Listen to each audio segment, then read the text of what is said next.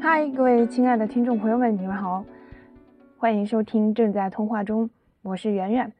本期节目呢是我的一个单口，因为小野最近被华为抓去入职培训了，然后每天早上六点半要晨练，晚上还得八九点才能结束课程，所以小野无不论是在时间上还是精力上都不太具备录播课的条件。那我们就决定本期节目呢，就由我来单方面分享一下我们第二期月醒仪式的体验和感悟。本期月醒仪式的主题呢是每天坚持写日记。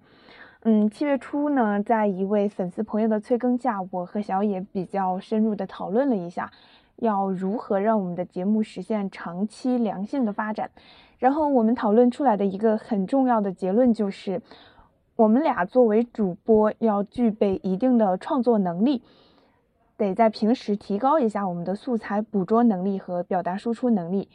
再考虑到我们这个播客的定位其实是偏个人向的生活情感以及思想方面的交流，于是我们决定通过写日记这么一个也很个人化、生活化的行动来入手，先培养起积累素材的意识，再进一步提升我们挖掘素材的水平。那么接下来呢，我就来和大家分享一下这一个月期间我坚持写日记的一些体验和感悟。嗯，首先呢，老规矩，我先通过一个快问快答的环节来介绍一下我在写日记这方面的一些基本认识和相关的体验，然后各位听众朋友也可以在心中或者是评论区给出你们的答案。第一个问题。第一次写日记是什么时候？嗯，我的记忆中应该是初中吧。然后当时是语文老师布置了要写家庭作业。第二个问题，平时有写日记的习惯吗？有，而且我非常喜欢写发疯文学，或者是会在日记里面想象出还有另外一个自己，苦口婆心的劝慰自己。第三个问题，一谈到写日记，你第一个想到的是谁？对于我而言，我一下子会想到三个人的日记。首先是胡适的“打牌打牌打牌”，然后是季羡林的“我的稿子还没登出 ”，M.D。第三个是郑天挺的《西南联大日记》。第四个问题，从七月中旬到现在写了多少篇日记？我基本上每天都在写，然后有些时候，嗯。一天当中还会分不同的主题写上好几篇。第一个五个问题，会愿意把自己的日记给别人看吗？不太愿意。嗯，但我还是非常愿意来跟大家分享一下我是怎么写日记的。那接下来就进入到本期播客的第二个环节，就是跟大家分享一下我的日记的一些主要内容和记录的形式。然后我现在。基本上所有的学习和工作习惯都已经电子化了，所以我现在写日记也主要是借助一些应用程序，不再通过日记本在纸上写了。我现在写日记的话，主要是用 OneNote 和时光序两个应用，这两个程序的功能是不太一样的。时光序呢是一款集记账、番茄钟计时、办代办事项提醒、经期管理、写日记等诸多功能为一体的杂而简单的应用。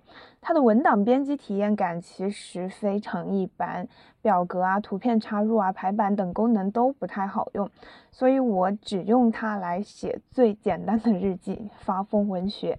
也就是说，我只需要在里面意识流打字就行。比如说，今天好开心呀，气死我了，怎么回事？就相当于是一个情绪调节器、情绪发泄口，然后呢，还有一些看着就会让我感到很羞涩、很尴尬的内容，我也会写在时光序里面。比如一些跟男孩子暧昧互动期间的心理反应，一些追剧磕 CP 时的疯狂言论，还有可能跟家里人吵架了之后心里面一些不孝发言。然后我在时光序里面写发疯文学。有一个很重要的原因就是，时光序它有那年今日这么一个功能，比如说今天是八月十三号，那我打开时光序的写日记界面，就可以看到去年乃至前年八月十三号我写的日记。那这就很好玩了，就相当于每天都可以开盲盒，看一看去年以及前年，甚至是更久之前的我是一种怎样的情绪状态，是在做什么事情。嗯，要不我现在就来开一下今天，呃，也就是八八月十三号，去年我八月十三号都写了些什么，然后我挑点能念的跟大家分享一下。嗯，诶，好巧。去年十三八月十三号，我也是在跟小野一起做一件事情。当时是在跟小野一起打卡减肥，然后八月十三号是当时我们一起打卡的第三天。去年八月十三号的日记里面的话，我是记录了三点。第一点，我喝了二点五升水，这么能喝是水牛吗？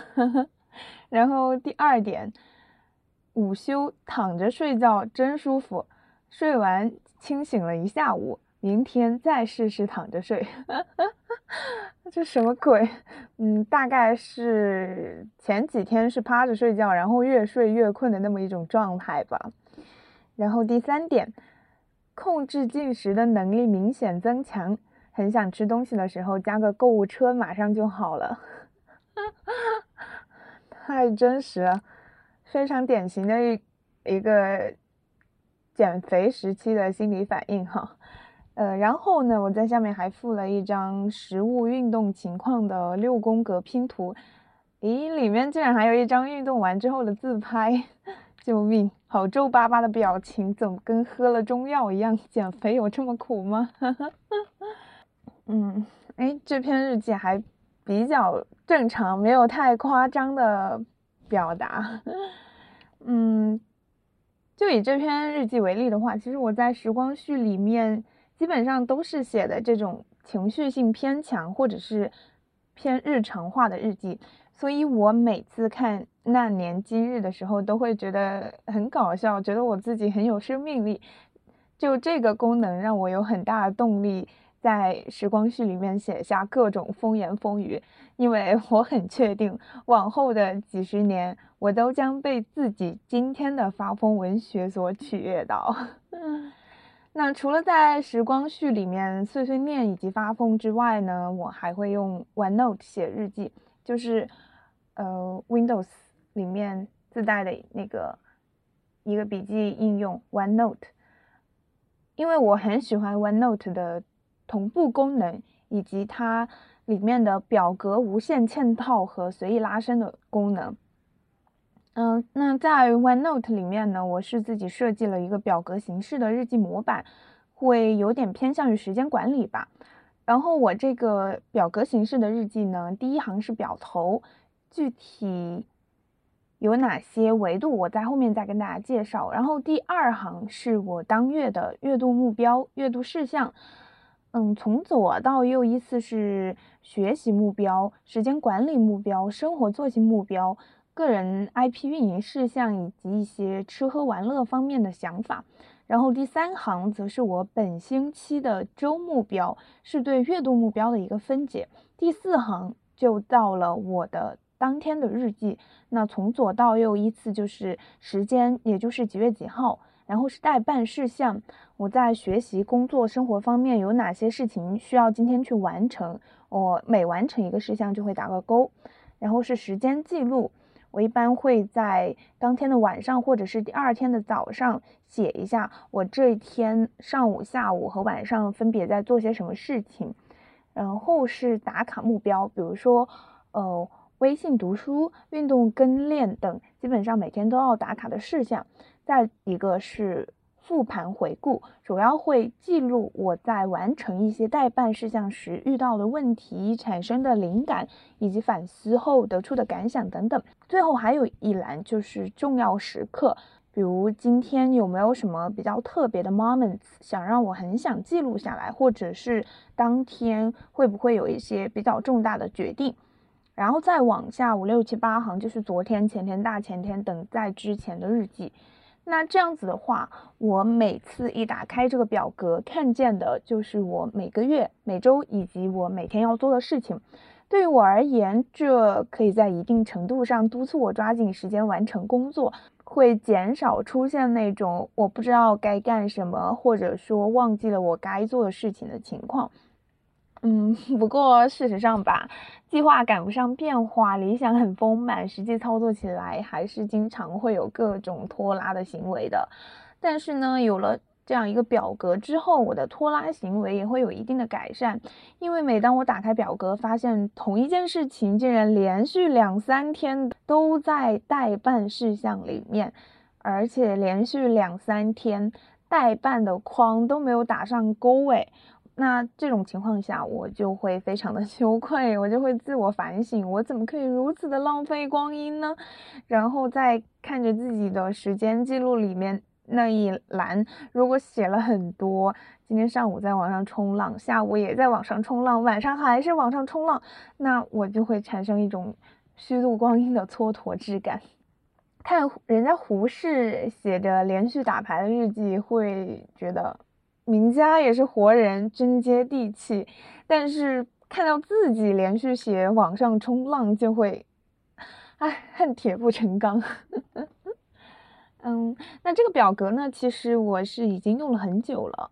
我再来跟大家分享，简单的分享一下我这一个月写日记跟之前写有什么不太一样吧，或者说我在使用这个表格过程当中。具体发生了哪些改变？我自己总结一下，主要是有两个方面吧。首先呢，是在没有要用日记积累播客素材的意识的时候，我的复盘回顾那一栏。是写的非常碎片化的，就东一榔头西一棒槌的，啥都写，但是又啥都没写清楚，相当于白写。然后这一次月行仪式期间的话，我会有意的去要求自己成篇成段的去写作，分点罗列，有头有尾。要先简要的概括事件和现象，然后再一二三陈述我的观点以及论据，最后再整个结论。其实这是一件蛮繁琐耗时间的事情。那我以前可能一天的日记里面会记好几件事情，那现在可能只记一两件了。虽然素材看似是变少了，但其实这个素材是变得更加的可用了。而且因为我要把我的专注力放在一件事情的深度剖析上，所以我整个专注程度也是有所提升的。嗯，另外呢，我以前其实并不会每天都用这个日记表格，经常想摆烂了就丢下表格，甚至会个把星期都不会看一次，然后写的那些日目标、周目标、月目标等等，就从来都没有完成过。那这个月的话，因为担心小野会来突击检查我的日记，我就一方面在写目标的时候会更加谨慎一点，按照自己的实际能力来立 flag。整个表格里面的打勾率是直线上升的，这会让我感觉到有一种错觉，好像我每天都过得非常充实，然后就更加有动力去做每天的时间管理，反而哪天没有做就不舒服。所以在某种程度上来说，这一。次的月醒仪式吧，让我养成了每天做时间管理和复盘的习惯吧。嗯，那谈到这里的话，嗯，可能很多人哦，其实都清楚写日记或者是做时间管理的重要性和积极作用，但就是很难坚持下来。然后呢，我去查阅了一些习惯养成的书籍。基于习惯的力量、个体的习惯篇和成为可怕的自律人这两本书，我去反思了一下，我为什么能够通过这次月行仪式习得写日记这么一个习惯，然后也想尝试跟大家分享一下怎样去培养起写日记或者是其他的新习惯吧。那在讨论这个问题之前呢，我想先纠正一个大家可能存在的误区。我先给大家抛一个问题吧，然后大家会有十秒钟的思考时间，也欢迎大家把自己的答案分享到评论区。然后我想问的问题是：你对于习惯的定义是什么？可以以写日记为例来做一个阐释。十秒钟。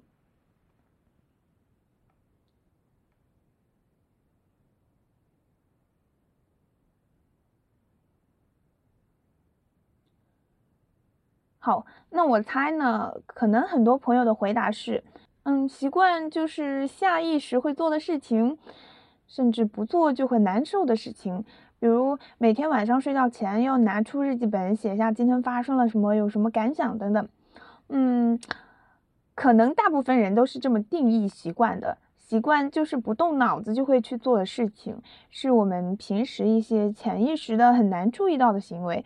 哦，比如像我一打开电脑就要打开 OneNote 和时光序，先在 OneNote 里面填上我今天要干什么，然后干的过程中有情绪起伏了，就去时光序里面发疯；有什么所思所想了，就在 OneNote 上记下来。然后我这些自然而然的行为似乎就是习惯。嗯，但我想指出的是，这些行为其实只是习惯的外在表现。这些行为，更准确的来说，它的一个定义或者说它的一个概念，应该是叫惯常行为，而不是习惯。如果我们就把惯常行为当成习惯的全部，我们就会很难去解释一个问题。那为什么我就能够有写日记这个习惯，而别人没有呢？以及为什么同样是写日记的习惯，不同的人他们在写日记的形式啊、时间啊、篇幅啊等方面会存在差异呢？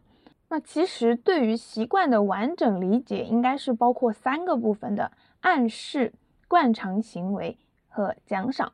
我们平时所有不经意表现出来的。习惯其实，在脑回路上都包括三个步骤。第一步存在着一个暗示，能够让我们的大脑进入到某种自动的行为模式，并且决决定使用哪种习惯。比如像我，其实我以前一打开电脑做的第一件事情是去 QQ 音乐或者是哔哩哔哩里面打开一个我喜欢的歌单，而非打开 OneNote 的日记表格页面。那我为了纠正我的行为呢，我就在电脑上贴了一个小的便利贴，然后在上面写着“不准听歌，先填 OneNote”，这就是一个很明显的暗示。这个外在的暗示看多了之后，我的脑子就会自动化，就不用有便利贴的提示，我也能够一打开电脑就先看 OneNote 了。所以，如果大家想养成一个新的习惯，我是非常建议大家先通过像便利贴之类的明示，让自己习得一个新的暗示的。但是呢，光有暗示还不够。继续拿写日记为例，呃，有了暗示，我打开 OneNote 之后，第二步就是行动了，也就是写日记这个惯常行为。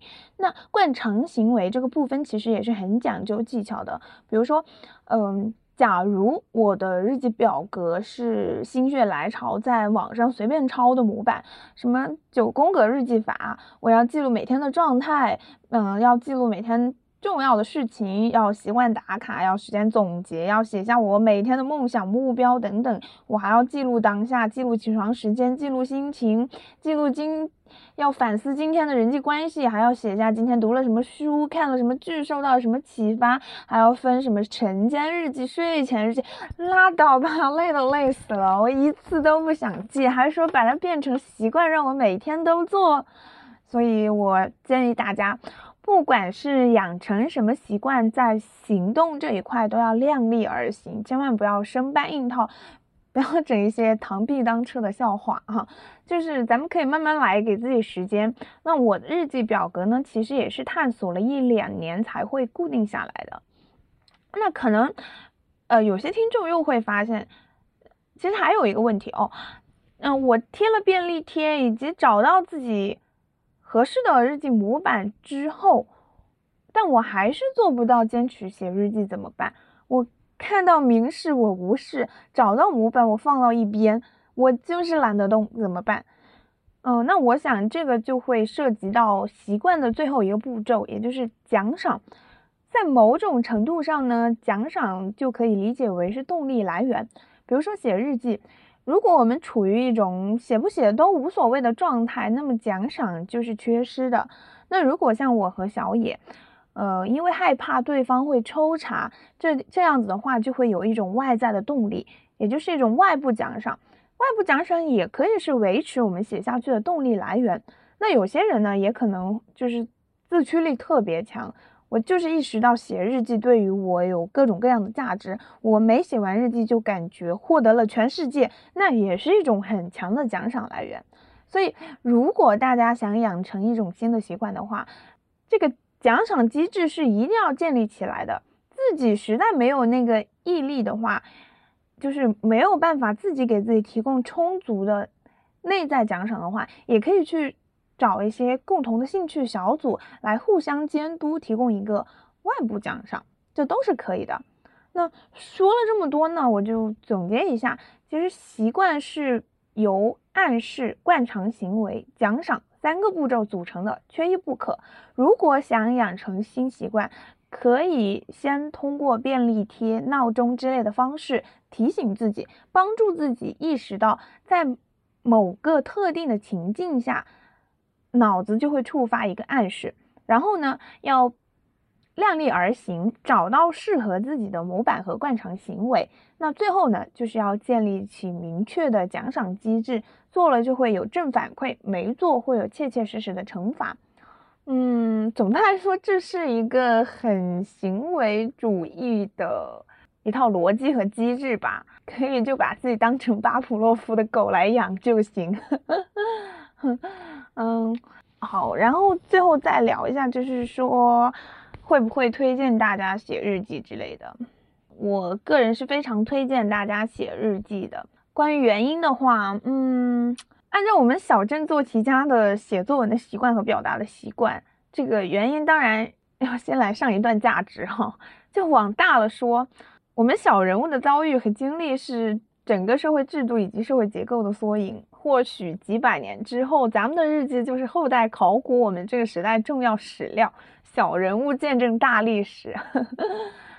嗯，收回这种无边无际的话，那我个人觉得呢，写日记是一个保持自我清醒、捍卫自我主体性的强大工具。文字是具有让人冷静平和的魔力的。写日记就是在书写自我的过程中，发现自我，拓宽自我。我们通过非常私密的日记，非常个性化的文字，写下自己异想天开的憧憬，道出自己难以启齿的欲望，记录自己无人问津的成果，好一个罗曼蒂克的孤芳自赏。好了，本期孤芳自赏的节目就到此为止，感谢大家的收听。如果大家有什么想听的内容，可以在评论区告诉我们。那祝大家。诸事顺利，拜拜。